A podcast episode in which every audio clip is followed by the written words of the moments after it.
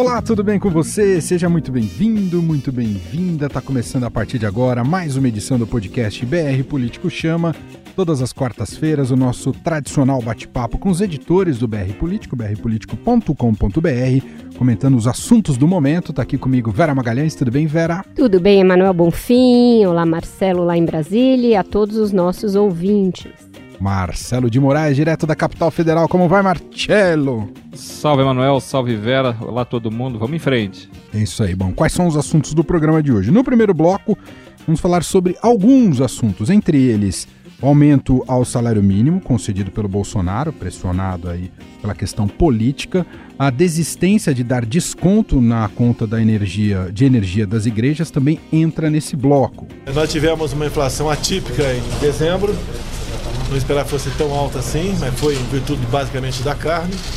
E tínhamos que fazer com que o valor do salário mínimo é, fosse mantido. No segundo bloco, vamos falar aqui em nosso podcast sobre a crise do INSS. O governo subestimou o impacto da aprovação da reforma da Previdência e o serviço do INSS virou um verdadeiro caos e agora os militares foram convocados. A ideia é que esses militares eles possam é, ingressar no atendimento, nos postos de atendimento, para permitir que os profissionais, que os funcionários do INSS eh, nos ajudem na análise dos documentos. E por fim, no último bloco, vamos entrar também no debate do momento da polarização do Brasil que não para, democracia em vertigem, indicado ao Oscar. Vamos captar aqui as opiniões de Vera e de Marcelo. Um presidente destituído, um presidente preso, a nossa democracia está desmoronando. Estou cada dia mais vivo perante a opinião pública.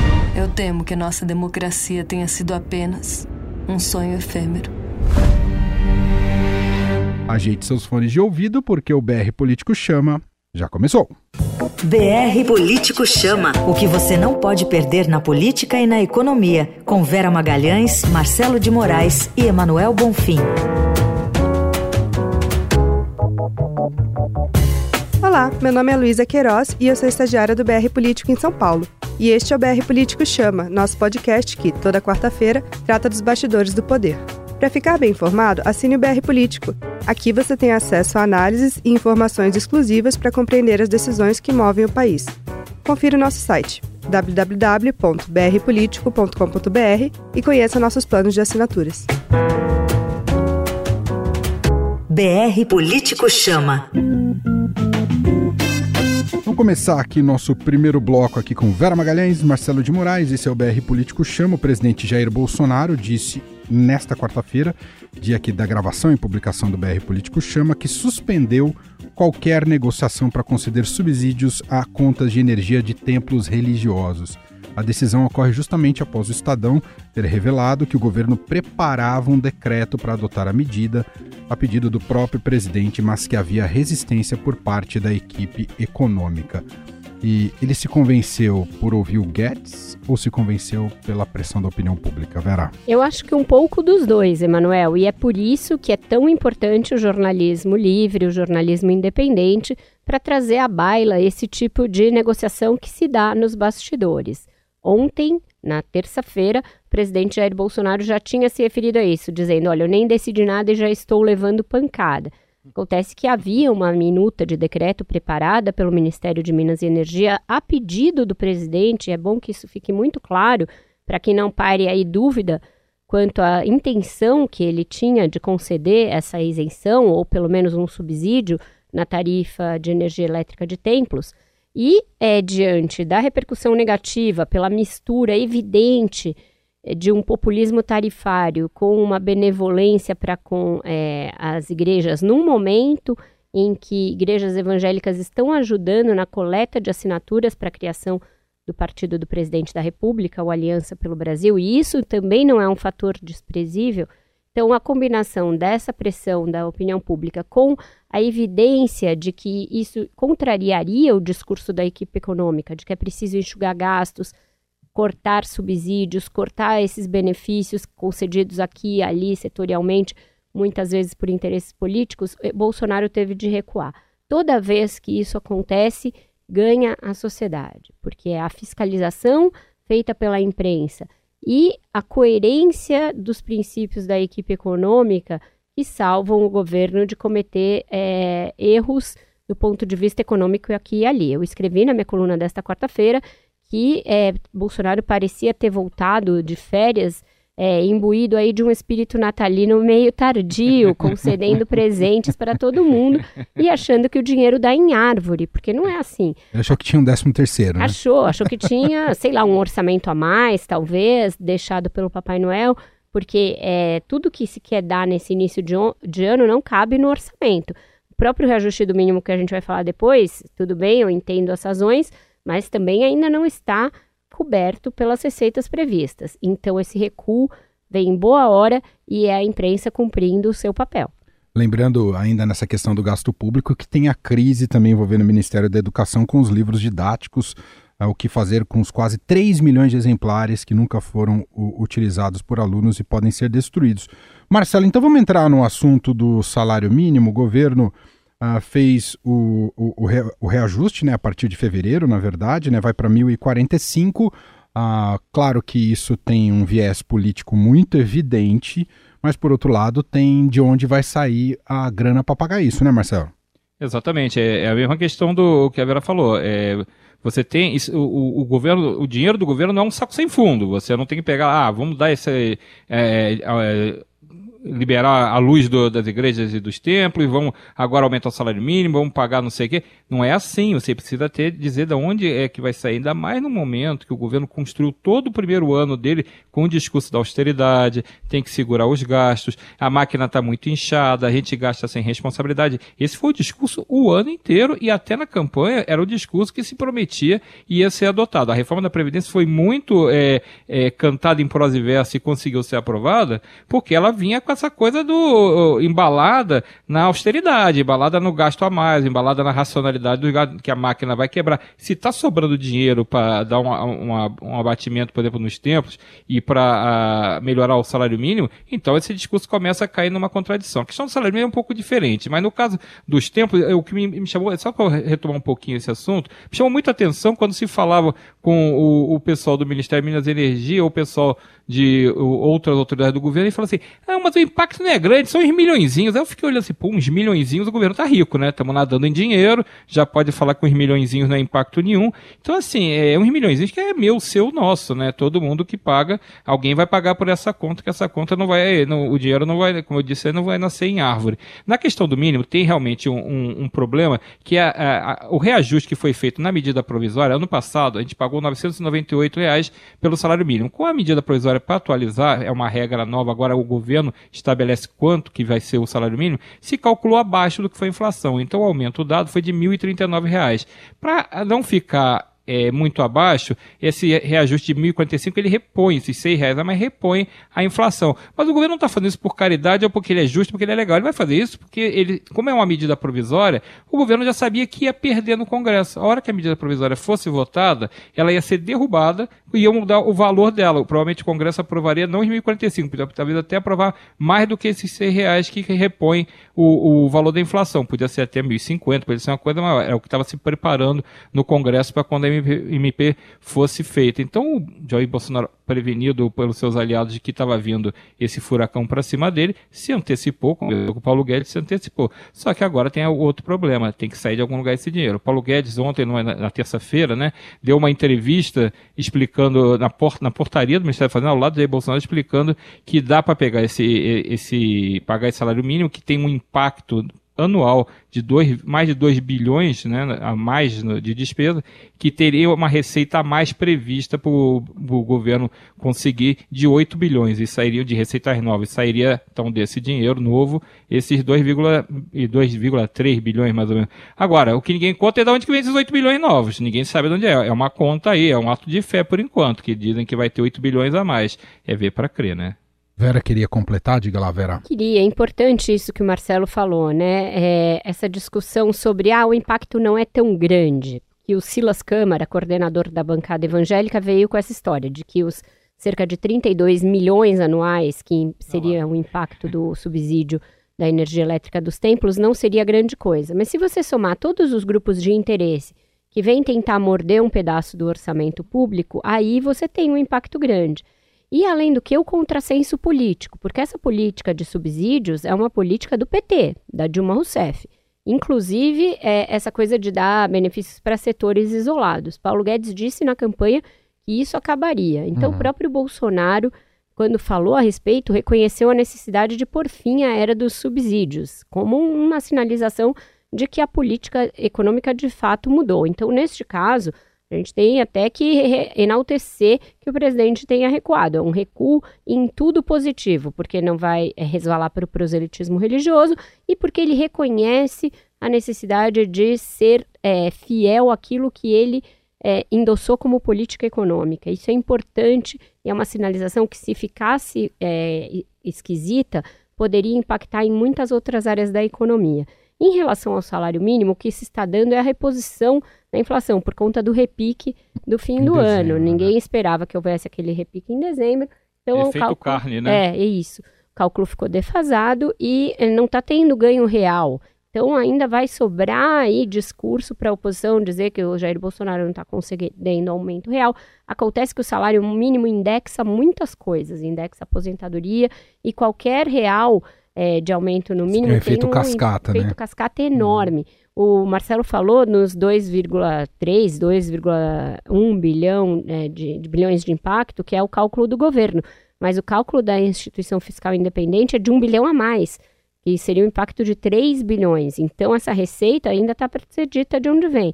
O governo está falando em que vai é, faturar esse ano 150 bilhões com concessões, privatizações, é, desinvestimentos, vendas de ativos mas me parece uma receita totalmente fantasiosa. O ano passado, as privatizações renderam um pouco mais de 156 milhões para o governo. Olha o salto uhum. que teria que ser dado em um ano, diante de todas as dificuldades políticas que existem para se fazer privatizações. A gente tem tratado disso. O Marcelo fez uma reportagem a esse respeito para o nosso BR Político Fique de Olho, nosso relatório semanal prospectivo. Então, é, não é tão simples arrumar bilhão assim, não é chegar e imprimir.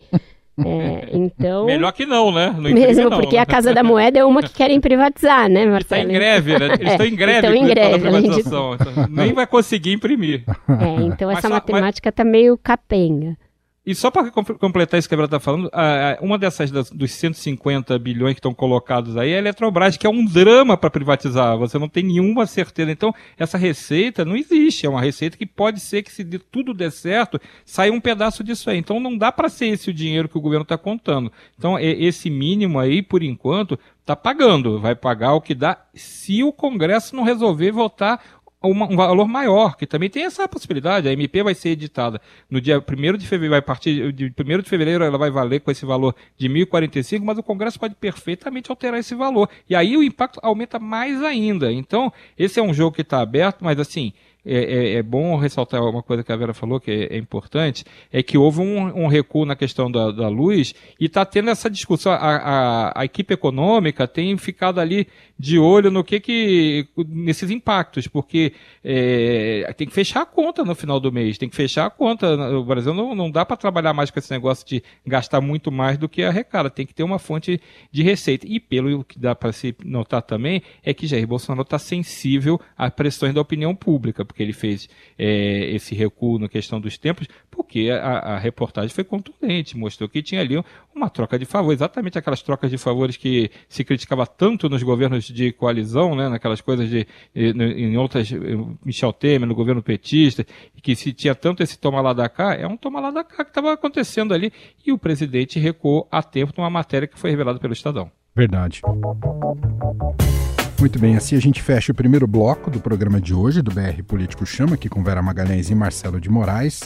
A gente segue aqui com o programa, daqui a pouco tem o Gustavo Zuc, também direto de Brasília, mas vamos já entrar na crise do INSS. O governo anunciou que vai recrutar militares da reserva para integrar uma força-tarefa que vai justamente atuar na redução da fila de espera por benefícios do INSS. A proposta é que eles assumam funções de atendimento nas agências do órgão, liberando servidores hoje nessas áreas para trabalhar na análise dos pedidos dos segurados. Atualmente, só para dar um dado, 1 milhão e 300 mil pedidos por benefício estão sem análise há mais de 45 dias, que é o prazo legal para uma resposta do INSS. A fila de espera vem caindo desde agosto do ano passado, mas a um ritmo ainda lento que deflagrou a elaboração de uma nova estratégia no governo para atacar o problema. Ah, e vale ressaltar também que isso não caiu muito bem na apuração da Tânia Monteiro, ah, na, na cúpula né, da, da Força Militar, da, das Forças Armadas, em relação a esse pedido de salvamento dos militares, mais uma vez. Eles são meio coringa, né, Vera? Que, que precisar, chama ele. o Bolsonaro tem essa cabeça, né? Ele tem uma cabeça em que tudo é, passa pela militarização. Então, desde colégios, passando por é, é força-tarefa para o INSS, outras emergências em que os militares são sempre acionados, é de onde ele veio, é a referência que ele tem mesmo assim, uma referência bastante limitada, porque ele saiu das Forças Armadas meio é, escorraçado é, antes de galgar a carreira militar, mas é a referência que ele tem. E com ela ele fez o seu discurso político ao longo da vida. Então é daí que vem sempre esse coringa tirado da manga.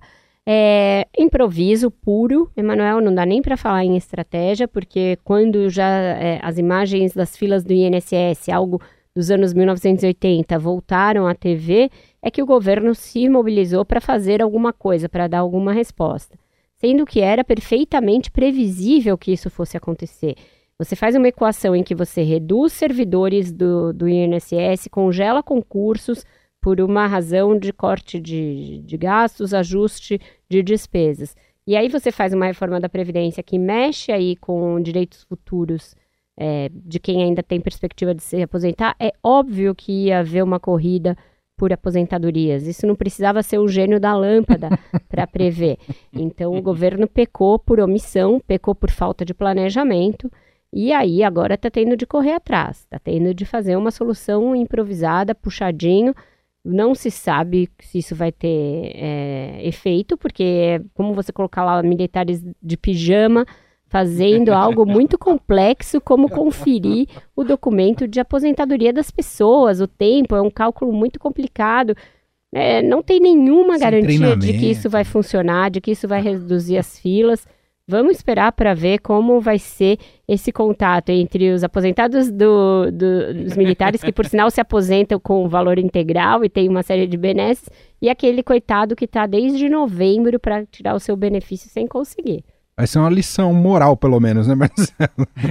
Não, e assim, uma coisa que a gente esquece é, de lembrar é que quando teve a primeira onda de, de começar a cortar gastos através da redução do quadro de servidores, através de, do enxugamento da máquina, é, foi falado o seguinte: ah, quando a, o, o, sujeito aposentar, é, essa vaga fica extinta. Beleza, mas o serviço precisa ser feito, né? Então, assim, não adianta você melhorar a máquina porque você diminui gente. Às vezes você não tem como diminuir gente em algumas funções, e foram, nesse caso da, do, do, do, atendimento, 6 mil pessoas saíram. 6 mil pessoas pediram aposentadoria e não foram repostas. Por isso que tem esse número agora até de 7 mil pessoas que militares da rede que devem ser convocados, que é para suprir justamente o buraco que ficou de atendimento. E aí, eu estou vendo também um, um, flash do, do repórter Matheus Vargas na, no broadcast que o, o, o Bolsonaro falando que a primeira ideia é convidar militares para mutirão para diminuir a fila enorme. Então é como ele reconhece que a fila é enorme é a fila provocada pelo governo. Porque quando o governo não planeja, ele tem que imaginar o seguinte: bom, se eu parar de fornecer é, esse serviço, alguém vai reclamar, vai começar a engarrafar, vai começar a ter um gargalo aqui e as pessoas vão ser é, prejudicadas. Então, não, é, aí não adianta vir com aquele discurso depois que eu acho até correto, ter um, uma parte do discurso que é correto, que você precisa realmente gerar eficiência no, no, no, serviço público, mas tem jeitos de, jeitos de fazer isso, né? Agora, você não pode vir com o discurso depois que todo mundo é ruim, que manda embora que ninguém presta, que esse... Existe um, um discurso correto de cobrar eficiência, mas existe um discurso completamente equivocado de satanizar todo o serviço público também, de dizer que servidor, a princípio, é, é, que o Paulo Guedes, por exemplo, ele gosta de fazer essa fala, é uma fala que, que ele tem usado, de, de, de qualificar negativamente muito dos serviços. E é verdade em muitos casos, mas não é uma regra geral. E essa regra, por exemplo, quem está servindo agora mal é a Previdência, porque você não consegue entrar com a papelada de aposentadoria. Então, é importante a gente ver também que enxugar a máquina pública é, é fundamental, é necessário, mas tem que ser feito direito, né? É isso. O editorial dessa quarta-feira do Estadão fala exatamente sobre isso. É isso. Uh, e tem um dado importante que eles trazem aqui, de acordo com o governo, 6 mil funcionários do próprio INSS é se isso. aposentam em 2019, é. que é 25% do quadro. É isso, e Você é dava para olhar antes, né? É, é, o buraco que deu, que eles estão levando 7 mil pessoas, justamente porque eles tiraram 6 mil pessoas. E, é, e, e como a, a gente estava falando, né? Vai ficar lá o cara com o papel olhando, e aí o Bolsonaro também fala isso na, nessa reportagem do Matheus, ele fala assim, lógico que tem que dar um treinamento antes pro militar, se ele for aprovado, trabalha quase como um atendente. É isso, exatamente o que você já tinha lá. E você não repôs. Tipo, tudo bem, não precisa botar os 6 mil, não precisa botar com o salário dos 6 mil, não precisa ser a mesma pessoa. Tudo isso tem, tem um jeito de fazer. O que você não pode deixar, e aí que é aquela coisa que a gente fala do que, que é a máquina do Estado, ela tem que servir. Ela é feita para servir, ela é feita para prestar um serviço para a população, para quem precisa. E não ela é feita só para você ser um número. Ela não é uma, uma, uma, planilha fria que você vai lá, não, eu tenho 5 mil pessoas, tá bom, 6 mil pessoas, tá bom. Não, ela precisa é, produzir resultado. Então, quando ela não produz o resultado, que é o que está acontecendo agora, a gente sabe que está parado. Não é que a gente está falando mais ou menos, está parado, parado, parado e o próprio presidente está tomando uma providência porque parou e ele sabe que tem uma crise. Então é isso que a gente cobra. É, faz as coisas assim, precisa fazer, precisa muito fazer. Estão certíssimos em fazer, mas faz de um jeito racional. Muito bem. Assim a gente fecha o nosso segundo bloco do programa de hoje do BR Político Chama com Vera Magalhães e Marcelo de Moraes. Chegou a vez dele, Gustavo Zucchi, direto de Brasília, ah, hoje falando sobre eleições municipais, as movimentações nos bastidores. Ele tem um personagem importante. Ele entrevistou. Diga lá, Gustavo. Olá, Emanuel, olá, Vera, olá, Marcelo e olá, ouvintes do BR Político Chama. Com a eleição municipal se aproximando, com a campanha política presidencial que nunca termina, já há movimentações para organizar um time que consiga jogar de igual para igual com Jair Bolsonaro. Um dos jogadores que tem se movimentado nesse sentido é o governador do Maranhão, Flávio Dino. Ele voltou às manchetes por ter conversado no Rio de Janeiro com Luciano Huck, cotado como possível candidato à presidência da República pelo Cidadania.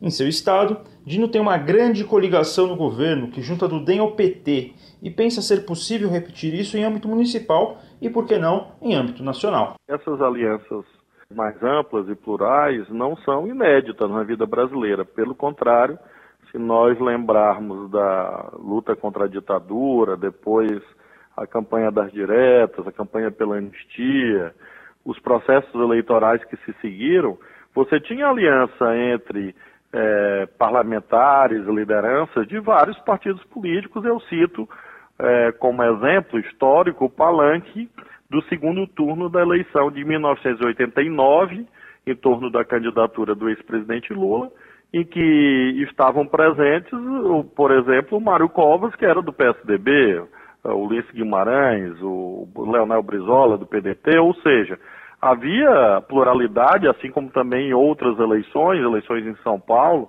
o PT chegou a apoiar o Mário Covas em segundos turnos. Dino tem diálogo com personagens tão díspares como o presidente da Câmara, Rodrigo Maia, os ex-presidentes Lula e Fernando Henrique Cardoso e o líder do MTST, Guilherme Boulos. Eu questionei se políticos com visão de mundo e interesses tão diversos se uniriam em torno de um projeto único. Ele admitiu que isso não deve ocorrer em um primeiro turno, mas acredita que, em um possível segundo turno, a melhora no diálogo pode facilitar a união contra candidatos extremistas. Nós teremos, no caso das eleições municipais, em grande número de cidades, e também no caso da eleição eh, nacional de 2022, na, na maioria dos casos, eleições em dois turnos. Então, o que eu busco é uma melhoria do ambiente de diálogo, mesmo que não haja alianças eleitorais em primeiros turnos, é, em eleições municipais neste ano, ou em eleições estaduais e a mesma eleição nacional em 2022, mas nós teremos segundo turno, segundos turnos. Então, Quanto mais você melhora o ambiente de diálogo, distensiona, diminui intolerância, cria relações de confiança, você amplia possibilidades de, em segundos turnos, haver alianças mais amplas para derrotar o mal maior. É essa a experiência brasileira e é também a experiência internacional. Então, é, há uma dimensão prática, sim, nessa, nessa movimentação, que, na pior das hipóteses, no pior cenário, creio ser plenamente possível é, uniões amplas é, em segundos turnos, tanto em 2020 quanto em 2022. Para contextualizar um pouco esses exemplos internacionais citados por Dino, na conversa que eu tive com ele, ele falou de dois países, Espanha e Portugal. No primeiro, ele se refere à coalizão formada pelo líder socialista Pedro Sanches, que colocou fim ao impasse no parlamento que durava mais de um ano e duas eleições. No caso, uma coalizão de esquerda. Ele falou também da geringonça portuguesa, união de partidos progressistas que governou o país em parte da última década. Na história, ainda temos a Áustria, que em 2016 viu o Partido Popular Austríaco, de centro-direita, apoiar um candidato ambientalista no segundo turno contra um nome de extrema-direita. E temos exemplos históricos, como Bélgica e Finlândia, na década de 30, durante a ascensão do fascismo na Europa. Se teremos uma versão tupiniquim, com talvez Flávio Dino envolvido na chapa, veremos só em 2022. Fico por aqui acompanhando todas as novidades de Brasília. Até a próxima! Muito obrigado, Gustavo Zucchi. Queria captar um pouco da Vera e do Marcelo as falas do Flávio Dino, o pacificador, é isso, Vera? Eu acho que o governador Flávio Dino é um político, sim, bastante razoável, bastante moderado. Ele tem feito um governo com algumas é, iniciativas bastante interessantes no Maranhão, depois de um período ali longo de predomínio da oligarquia Sarney. É, mas acho que, primeiro, não há muita novidade nessa cantilena que ele é, desfilou, desfiou aí para o Gustavo. E segundo, acho que há pouca viabilidade. Ele fala é, naquela coisa que o PT sempre fala também, e o PCdoB tem sido um partido satélite do PT nos últimos anos, nas últimas décadas. Ah, cada um com o seu projeto para um primeiro turno, juntos num eventual segundo turno. O PT tem sido o zero e vezeiro de se beneficiar desses arranjos. E, na verdade, o PCdoB não tem conseguido nem fazer esse descolamento de ter o seu próprio candidato no primeiro turno. Já tem saído acoplado ao PT no primeiro e deve acontecer isso na maioria dos lugares nesta eleição municipal e também em 2022. Aí essa discussão de no segundo turno todos unidos, uma ampla união contra o que ele chama de mal maior, é muito relativa para muitos, o mal maior é o PT e não Jair Bolsonaro.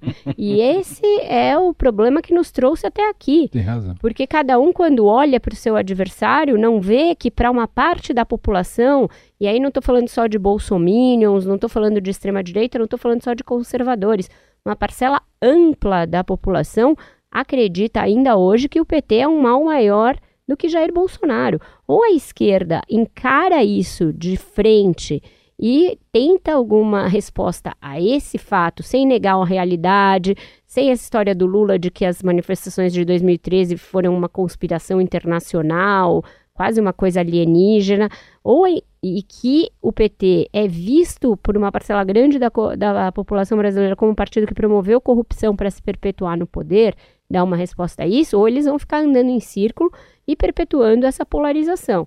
Não adianta o Flávio Dino olhar horrorizado, ai meu Deus, a radicalização, a polarização, porque a esquerda é parte disso, ela é um antípoda do Bolsonaro nisso. É o Lula que faz com que Bolsonaro seja eleito e a partir de eleito, Bolsonaro quer perpetuar o Lula como seu adversário porque sabe que a grande chance dele ser reeleito é essa. Então não tem coalizão ampla nesses dois polos. E aí o PCdoB está acoplado a um dos polos da polarização. Não adianta querer posar de pacifista, democrata, nem comparar com a eleição de 89 e nem com a do Covas aqui em São Paulo, porque não são comparáveis. Nem o PT é mais o mesmo, nem o PSDB é mais o mesmo, e criou-se uma direita que não havia naquela eleição, uma direita que quer ser chamada como tal, tem orgulho de ser chamada como tal. Então a esquerda tem de repensar é, as suas práticas, tem de repensar essa arrogância, segundo a qual ela vai ser sempre um polo de atração, não importa o que faça quando chegar ao poder, e tem de repensar essa coisa do PT como o líder dessa, dessa coalizão, porque é isso que vai ainda afastar o eleitorado, a meu ver, em 2020 e em 2022. Marcelo, diga lá. É, eu acho que é isso. E esse discurso é muito bonito. Eu quero ver em 2022 o Flávio Dino manter esse discurso e dizer: não, eu, eu tenho quase certeza que a gente vai ver o desfecho. É, vamos apoiar o PT, o PCdoB está junto na chapa com o PT, como sempre estamos juntos na chapa com o PT. Então, é, esse negócio dos inimigos são os outros, isso, o mal maior, isso tudo que está aí, a gente é contra, tem, é, no segundo turno a gente se encontra, isso é conversa de político. Eu acho assim, ele tem realmente é, coisas louváveis. Ele é um político ele foi deputado federal muito tempo antes de ser governador. Ele tem ligação, ele é do, do Poder Judiciário origem, origem dele. Então, ele é um, um personagem interessante que poderia ajudar realmente a arejar a política e ajudar o debate e deixar ele menos radicalizado. Mas o partido dele tem que ajudar também. Ele, ele é senhor dessa, dessa decisão dentro do partido dele, de se precisar e eles quiserem realmente criar uma proposta menos é, que possa ser competitiva contra uma reeleição do Bolsonaro, por exemplo, mas que não queira cometer os mesmos erros de seguir o modelo do Lula, o, modelo petista, ele, ele é capaz de conduzir um processo desse, de de repente ele ser, por exemplo, um vice de um candidato considerado mais de centro, mais conservador? Eu duvido que ele vá ter esse poder até lá, mas se, e, e, e duvido que, que, que faça tanta diferença assim política no frigir dos ovos. Então, fica muita coisa de, de discurso, muito bom assim para construir uma narrativa que estão em moda, né? Você construir a narrativa do radicalismo não, que parece muito mais um, um jeitão de já preparar um discurso para dizer é, o mal maior é o Bolsonaro, ou o mal maior depois se, se, o Moro fosse candidato, o Moro é um mal maior, e por aí vai. Esses são sempre, sempre aquele, aquele discurso que os radicais são os outros, nós somos os legais, mesmo fazendo radicalismo como a gente faz. Muito bem, assim a gente conclui mais um bloco aqui do BR Político Chama. Vamos ao último bloco do programa de hoje, captar um pouco de Vera e Marcelo, como eles acompanharam o debate em torno da indicação ao Oscar do filme Democracia em Vertigem, de Petra Costa, que vai concorrer ao, no Oscar no dia 9 de fevereiro, pode ganhar no dia 9 de fevereiro o Oscar de melhor documentário. Ah, imagino como todo mundo sabe, é um documentário que trata do processo de impeachment da ex-presidente Dilma Rousseff. É, já é um tema sensível por si só, né, colocado no atual contexto político do Brasil, se torna ainda mais polêmico e a indicação, evidentemente, mexeu com tudo isso novamente. Com, uh, enfim, todo mundo veio à tona para discutir novamente a polarização, ou melhor, a polarização que nunca acabou, mais uma vez uh, foi realçada. Vera, como é que você viu esse debate Democracia em Vertigem? O que, que você pode, que você extraiu dele pode contar para gente? Eu tenho uma imensa preguiça do grau de infantilização do debate público brasileiro, Emanuel. E dá um. Debate em vertigem. Dá um cansaço. é, é as pessoas é que estão em vertigem. Não é possível que a gente seja tão bocó, jeca e criança de não entender que uma indicação ao Oscar, ok, é um filme, é uma indicação ao Oscar. Você acha que a academia está pensando, ah, os Minions vão fa falar isso, a esquerda brasileira vai falar aquilo? É os de um comunistas ridículo. do Oscar. É como se fosse uma chancela histórica. É de um né? ridículo atroz isso, as ridículo. pessoas gastarem cinco minutos debatendo esse assunto no, no Twitter, onde quer que seja. É, é uma visão de mundo, não é uma visão, é uma visão do acontecimento do impeachment, que não é isenta, que tem uma série de erros factuais que vários colunistas estão é, apontando apropriadamente. O Fernando, Pedro Fernando Neri fez um texto ótimo no Estadão a esse respeito das impropriedades é, no aspecto da política econômica. O Joel Pinheiro da Fonseca na Folha fez um outro também muito bom. É, e é isso. É, nem todos os documentários que são indicados ou premiados com o Oscar são é, aulas de história absolutamente isentas, mostrando os dois lados. Ou então, o que são os documentários do Michael Moore, que fizeram sucesso? São é, narrativas a partir de um viés muito particular, muito próprio, ele nunca escondeu isso.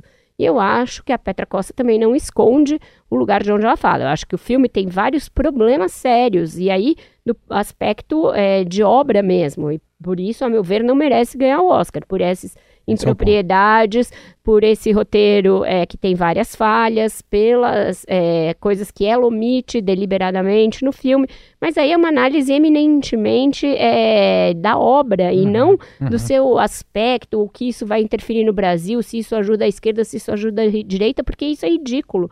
Eu acho que a gente tem que ter maturidade para entender que é, a política vai ser tratada nas manifestações culturais de uma maneira que muitas vezes desagrada o nosso viés e aceitar com isso, conviver com isso. Para isso existem várias visões de mundo.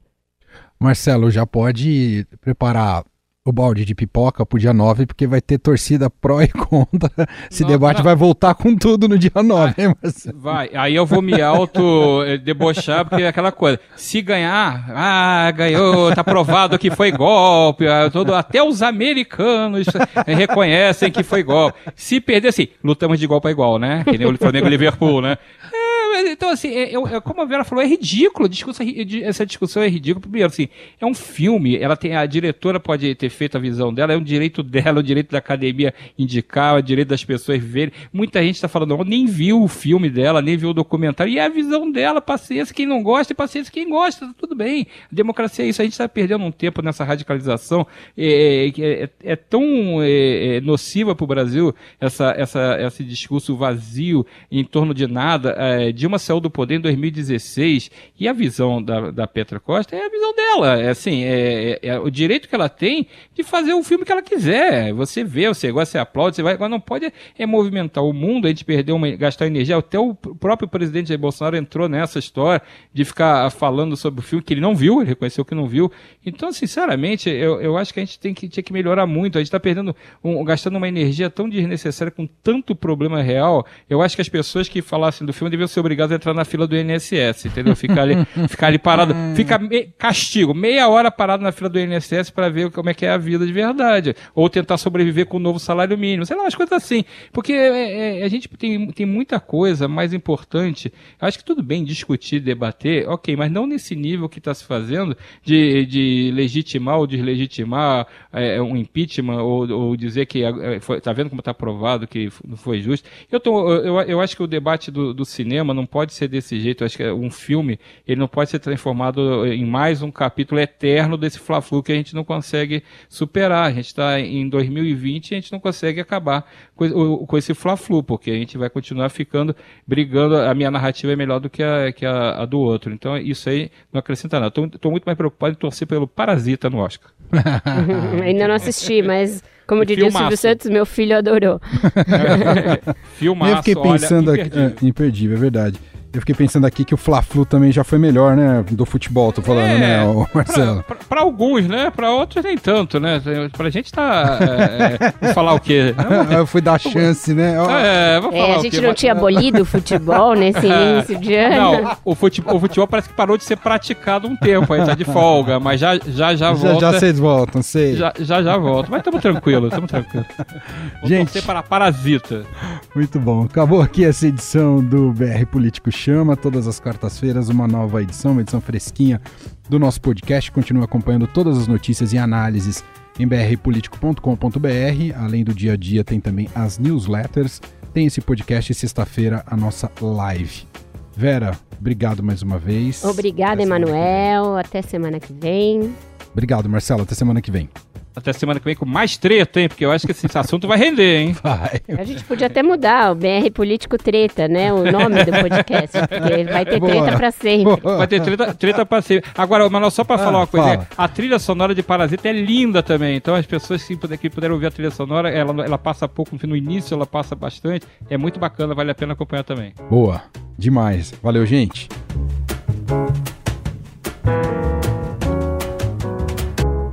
BR Político Chama. O que você não pode perder na política e na economia. Com Vera Magalhães, Marcelo de Moraes e Emanuel Bonfim.